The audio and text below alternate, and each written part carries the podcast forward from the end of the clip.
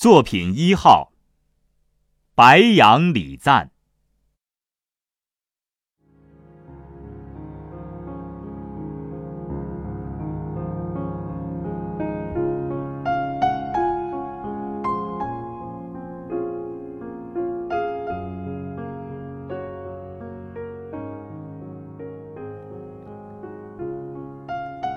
那是力争上游的一种树，笔直的干，笔直的枝。它的干呢，通常是丈把高，像是加以人工似的，一丈以内绝无旁枝。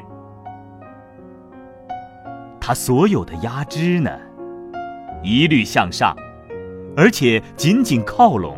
也像是加以人工似的，成为一束，绝无横斜溢出。它的宽大的叶子，也是片片向上，几乎没有斜生的，更不用说倒垂了。它的皮，光滑而有银色的晕圈，微微泛出淡青色。这是虽在北方的风雪的压迫下，却保持着倔强挺立的一种树。哪怕只有晚来粗细吧，它却努力向上发展，高到丈许、两丈，参天耸立，不折不挠，对抗着西北风。这就是白杨树，西北极普通的一种树。然而，绝不是平凡的树。它没有婆娑的姿态，没有曲曲盘旋的球枝。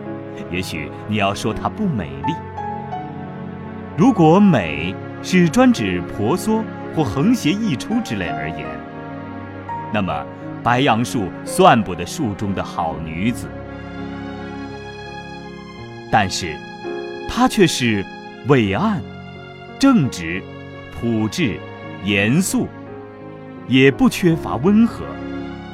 更不用提她的坚强不屈与挺拔。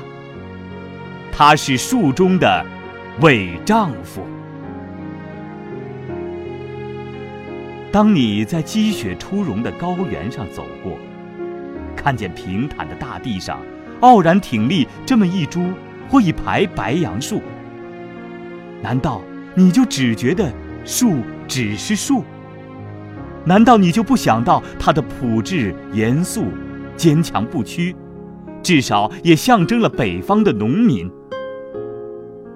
难道你竟一点儿也不联想到？在敌后的广大土地上，到处有坚强不屈，就像这白杨树一样傲然挺立的守卫他们家乡的哨兵。难道你又不更远一点想到，这样枝枝叶叶靠近团结、力求上进的白杨树，宛然象征了今天在华北平原纵横绝荡，用血。写出新中国历史的那种精神和意志。